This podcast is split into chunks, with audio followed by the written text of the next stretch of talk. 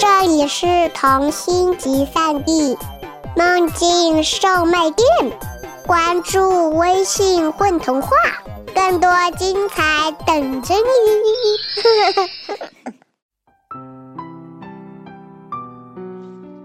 欢迎小朋友收听新妈讲故事。今天我为大家讲的是拇指姑娘。从前有一个女人。他想得到一个小不大点儿大的小孩，他去请巫婆帮忙。巫婆送给他一颗大麦，说这颗大麦粒与众不同，只要把它种在自家的花盆里，就可以看到你想得到的东西。这个女人把大麦粒儿带回家里，种在花盆里，果然不久，一朵非常漂亮的大红花就长了出来。女人说：“这朵花真美呀。”于是她在这朵花上吻了一下，忽然花竟然开放了，花瓣四散开着，花的中间坐着一个小女孩。小女孩的皮肤白白的，眼睛大大的，脸蛋儿甜甜的，真可爱。因为她看起来还没有人的大拇指的一半长。所以大家都叫她拇指姑娘。女人把拇指姑娘放在一个又光又亮的胡桃壳里，这是拇指姑娘的摇篮。摇篮里用紫罗兰的花瓣做垫子，拇指姑娘的被子是用玫瑰花瓣做的，她躺在里面睡觉又香又舒服。一天晚上，拇指姑娘正在睡觉。一个非常难看的大癞蛤蟆从窗户外跳了进来。癞蛤蟆看见拇指姑娘，就说：“这姑娘真漂亮，把她带回去给我的儿子做妻子吧。”于是他抓起了拇指姑娘睡觉的胡桃壳，背着她跳出了窗子，回到自己家里。癞蛤蟆的儿子跟癞蛤蟆一样丑，一样难看。他话也不会说，只会咯咯咯咯的乱叫一通。拇指姑娘又害怕又着急，捂着脸就哭了起来。癞蛤蟆怕拇指姑娘逃走，于是把拇指姑娘放在一片大睡莲叶子上，四周都是很深很深的流水。拇指姑娘坐在这么大的莲叶上面，是根本没法逃走的。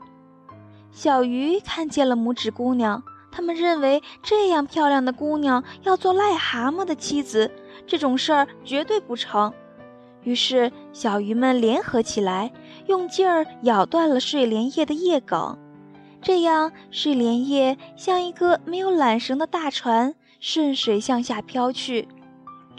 拇指姑娘坐在这片大睡莲叶上，一直飘下去，飘呀飘呀，飘到永远也见不到癞蛤蟆的地方去了。拇指姑娘飘呀飘，到了一个谁也叫不上名的地方。一只正在空中飞翔的金龟子发现了拇指姑娘，就飞了下来。用它的爪子抓住拇指姑娘细细的腰，把她带到树上去了。住在树林中的金龟子的伙伴们都跑来瞧拇指姑娘，因为他们听说拇指姑娘很漂亮。他们围在拇指姑娘身边，仔仔细细地看拇指姑娘，然后就议论开了。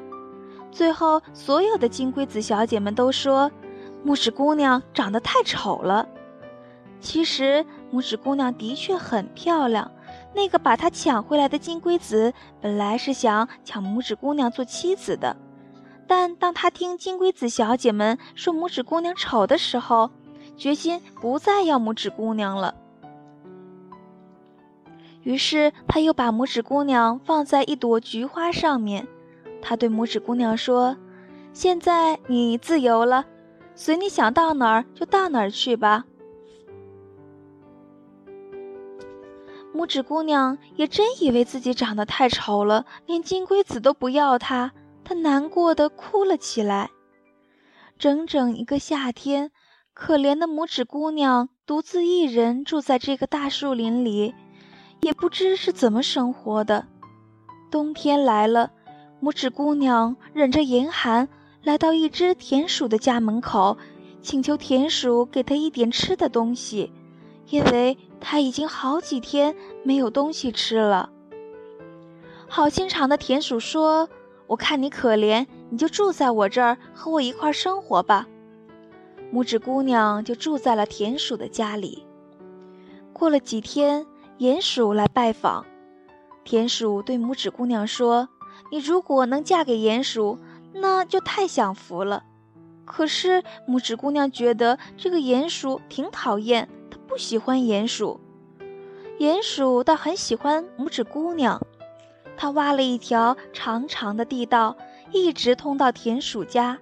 这样，他每天都从地道里走到田鼠家。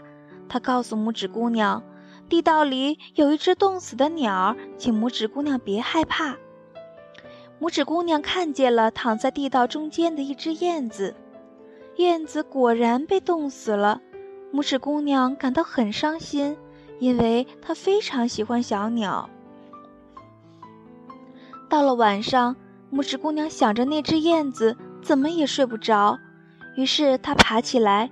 用柔软温暖的干草编了一条大毛毯，悄悄把毯子盖在这只燕子身上。其实这只燕子并没有死，它被冻得失去了知觉。由于现在得到了温暖，它又活过来了。燕子告诉拇指姑娘，它在飞行中翅膀被树枝给擦伤了，不能继续飞了。伤好了以后。燕子飞走了。鼹鼠向拇指姑娘求婚，田鼠催促拇指姑娘早一点做鼹鼠的妻子。拇指姑娘哭了，她告诉田鼠，她不愿意做鼹鼠的妻子。可是田鼠不答应，而且非要拇指姑娘嫁给鼹鼠。婚礼就要举行了，拇指姑娘走出田鼠家，轻轻拥抱了一朵美丽的小红花。他对小红花说：“小红花，如果你看见了那只燕子的话，就替我向它问好。”这时候，那只小燕子正好飞过这里，它看见拇指姑娘就落了下来。拇指姑娘说：“我不愿意做鼹鼠的妻子，你带我离开这儿吧。”于是，燕子就让拇指姑娘骑在它的背上飞走了。他们一直飞到一个美丽的地方停下来，这儿有一个碧蓝色的湖，湖边石柱中间长着一朵最美丽的鲜花，它是白色的。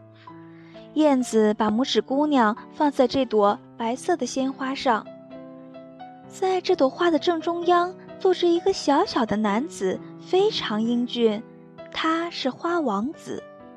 花王子看见美丽的拇指姑娘，很吃惊。因为这是他见过的最美丽的姑娘，所以他请求拇指姑娘做他的妻子，成为一切花的王后。拇指姑娘觉得这个花王子可以做她的丈夫，于是她说：“我愿意做你的妻子。”从从此，拇指姑娘就成了美丽的花王后，她有了个名字。